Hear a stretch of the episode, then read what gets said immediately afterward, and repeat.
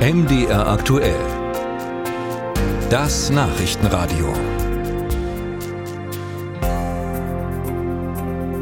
Und da sprechen wir jetzt wieder übers liebe Geld, beziehungsweise wir sprechen darüber, wie wir mit unseren Kindern am besten über Geld sprechen sollten. Denn lernen Kinder schon früh mit Geld umzugehen, dann gelingt ihnen das auch im Erwachsenenalter oft besser.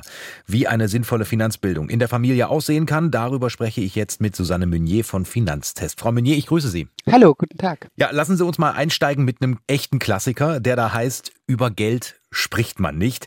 Sie sagen, das ist Quatsch. Doch, natürlich, wir müssen über Geld sprechen und äh, wir sprechen alle, besonders mit unseren Kindern, viel zu wenig über Finanzen.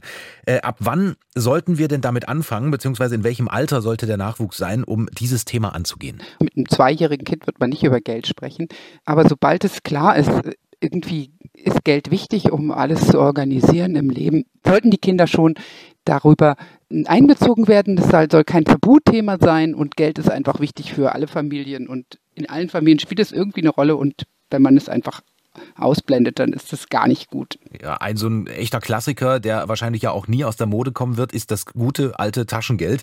Äh, welche Rolle spielt diese wöchentliche oder monatliche Zuwendung und was tue ich eigentlich, wenn die Kleinen kommen und erzählen alle anderen in der Klasse, die hätten viel mehr? Ja, also als Einstieg ins eigene Wirtschaften eignet sich das natürlich super, damit man überhaupt erstmal selbst ein kleines Budget hat und lernt, damit umzugehen. Anfangs in die Hand, später aufs eigene Konto. Das äh, Deutsche Jugendinstitut gibt immer eine Empfehlung, gestaffelt nach Alter, und ich finde, das ist eine gute Orientierung. Und natürlich wird immer gesagt, äh, dass irgendjemand mehr hat oder weniger, aber es gibt eben da eine ganz gute Richtgrößen. Und zusätzlich muss man natürlich darüber nachdenken, wenn Kinder lange, zum Beispiel durch lange Schulwege und lange Unterrichtsstunden, lange aus dem Haus sind, dann werden sie möglicherweise unterwegs, auch wenn sie älter sind, sich mal was zu essen kaufen.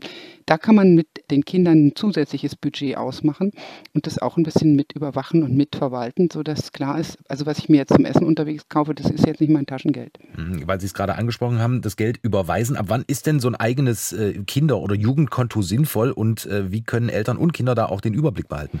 Man, es gibt schon tatsächlich Angebote vor dem siebten Lebensjahr, aber nein, in dem Alter braucht man noch kein eigenes Konto, aber so klar, also wenn sie ein bisschen älter sind nachher, kann auch natürlich schon mit zehn, zwölf Jahren sein, äh, ist es sehr oft üblich, dass auch Verwandte Geld überweisen.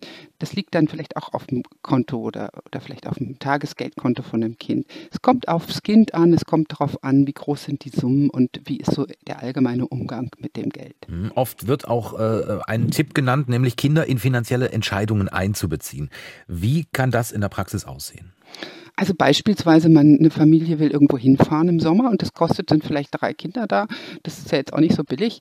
Und dafür sollte Geld zurückgelegt werden. Und da kann man schon drüber sprechen, so jetzt, wir wollen das ja machen und so weiter. Dann müssen wir vielleicht da hier mal ein bisschen kürzer treten, dass die Kinder auch mitkriegen. Das, was, was, das ist nicht, fällt nicht vom Himmel, das Geld. Gerade in sozialen Netzwerken ähm, war ja vor kurzem so ein Trend zu beobachten, der tatsächlich Sorgen bereitet. Äh, sogenannte Klarna-Schulden, mit denen Jugendliche da unter anderem bei TikTok regelrecht geprahlt haben.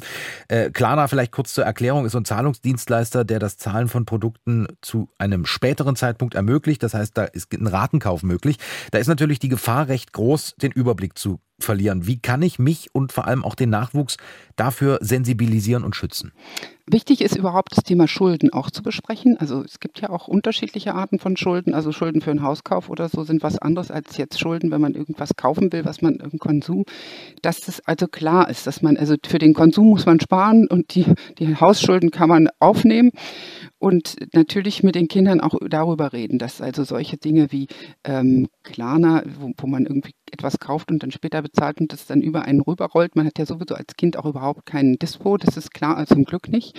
Äh, da kann eben dann ein echtes Problem auftreten. Einfach unbedingt besprechen, das im Blick halten und sensibilisieren dafür immer nur dein Budget und keine Angst davor, einfach rational damit umgehen, das kannst du, so und so viel hast du und das und das geht und dann lernen die Kinder das. Das heißt, wir können zusammenfassen, äh, der eigene Umgang mit Geld sollte erstmal bei den Eltern hinterfragt werden und dann darf gerne auch mit den Kindern offen darüber gesprochen werden. Absolut. Offen darüber sprechen und einfach sagen, Geld ist auch eine Sache und da muss man sich damit beschäftigen und keine Angst davor haben. Das sagt Susanne Meunier von Finanztest. Ich danke Ihnen für Ihre Zeit. Sehr gerne.